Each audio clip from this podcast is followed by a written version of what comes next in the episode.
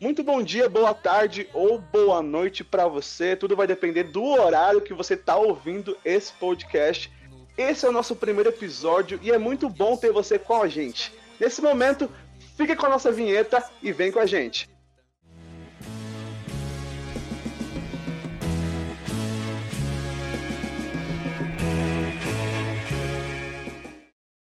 Bom, pessoal, como vocês ouviram aí, esse é o nosso primeiro episódio do nosso podcast e você é o nosso maior convidado para o dia de hoje, para esse episódio que vai ser muito especial.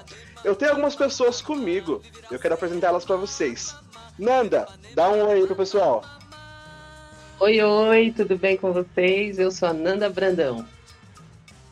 Show, show, a Nanda, essa cantora oficial aí do, do podcast. Também tem o Gui. Salve, Gui. Olá, tudo bem com vocês? Sou o Guilherme. Boa, Gui. É isso aí. E também, Naraína, tá com a gente. Manda bala, Nai. Oi, aí, gente, beleza? É isso aí. Essa é a interação que a gente gosta. Bom, pessoal, esse é o nosso primeiro episódio. E como vocês sabem, provavelmente você tá aqui porque você quer ouvir um pouco mais sobre música. E o nosso tema geral é tropicalismo e as suas variantes, as suas vertentes. A gente vai falar um pouco sobre isso. Mas o episódio 1, como você já pode ter visto aí no nome do episódio, que é Panis et Circenses. O nome do episódio que leva aí, na verdade, o álbum que leva aí esse, esse movimento, né? E tem muita coisa que a gente vai falar sobre ele hoje. Eu queria deixar aí com os meus amigos que vão falar um pouco disso para vocês. Pessoal, como é que é essa história desse disco? Como é que é a representação dele pro movimento? Eu quero ouvir de vocês aí. Fiquem à vontade. Pode falar um em cima do outro, não pode falar. Fiquem tranquilos. Mete bronca aí porque vai ser bom.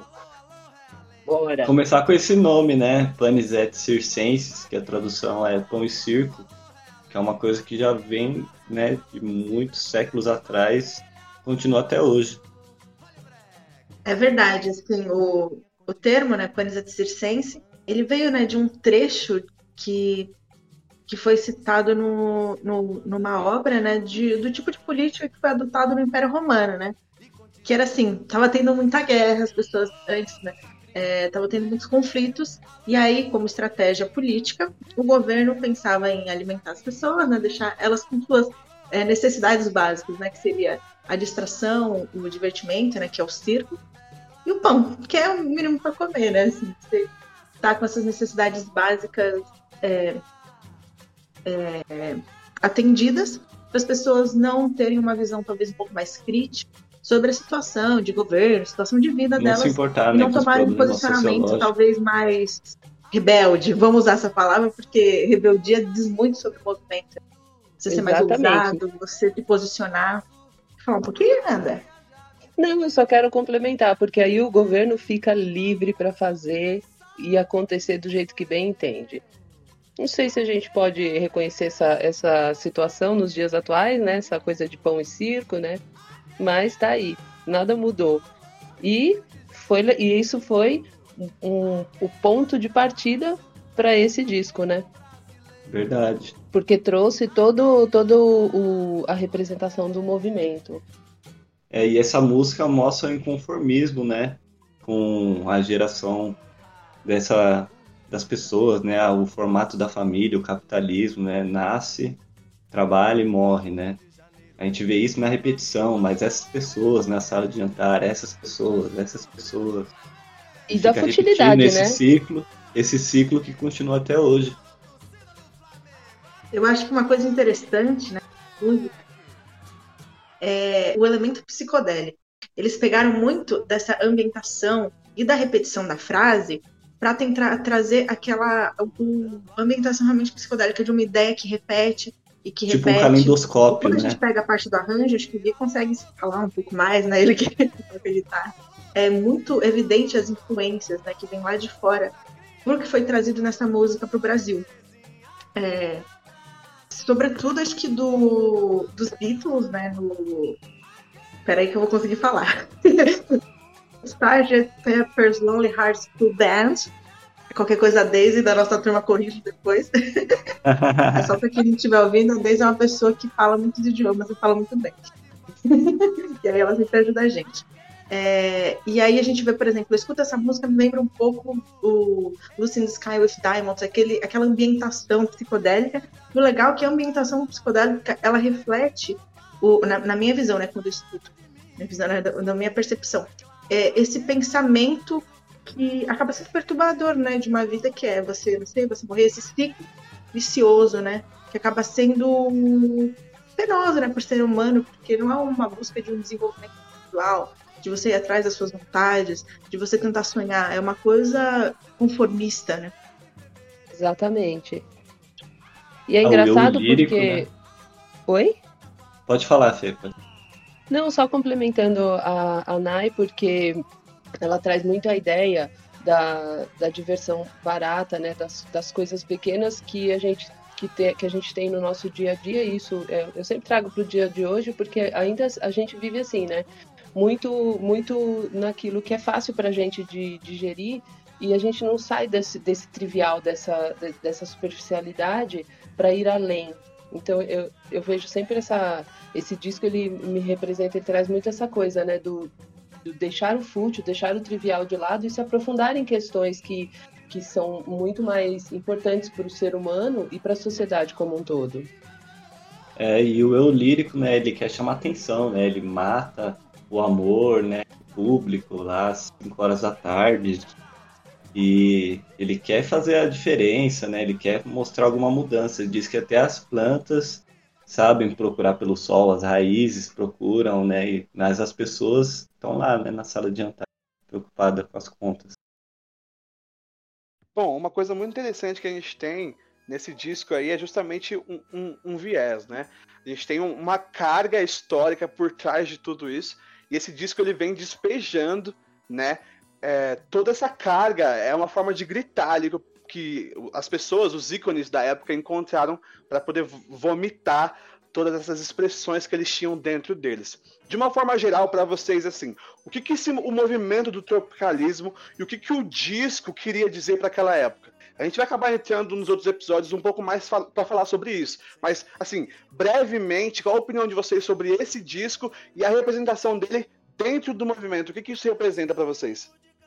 Para mim, ele é o ponto, assim, ele é, ele é o ponto que de encontro assim de todas as ideias, né? Que, que é a contracultura do que estava acontecendo na época, o de que tudo, tudo pode, né? Proibido proibir, a inovação de pensamentos, de valores, de comportamentos e a rebeldia, né? Tem esse lance muito marcado aqui.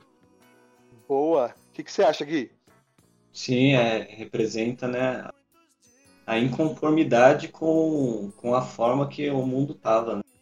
a rebeldia mesmo, de querer uma mudança para que as coisas não, não sejam tão ditatoriais assim, né, e as pessoas sejam um pouco mais livres legal, realmente. Tem, tem, tem muito dessa carga. E, Naraina, o que, que você pensa do, da representação do disco sobre o movimento? Assim, quando a gente vê o que estava acontecendo no Brasil, no mundo, nos próximos episódios, a gente fala, nossa, é, é, da primeira vez que você escuta a música, você às vezes pode achar algumas coisas até meio desconexas, as frases, porque ele cita uma coisa e depois ele entra em contradição da primeira ideia. Eles fazem muito isso nas letras. E isso mostra muito o que é o movimento, né? A gente tinha de um lado um, um governo totalmente ditatorial, você via um, é, como a liberdade ela era restrita pessoas, né? As pessoas não podiam falar o que elas pensavam e elas achavam na arte, né? E esse disco representa muito o que que as pessoas, né? O jovem, essas pessoas em geral, mas sobretudo os jovens, viviam naquele momento. E no Brasil, no, no mundo, né? Lá fora a gente teve um movimento hippie, a gente vê depois tá? Toda a influência desse movimento hippie no tropicalismo brasileiro.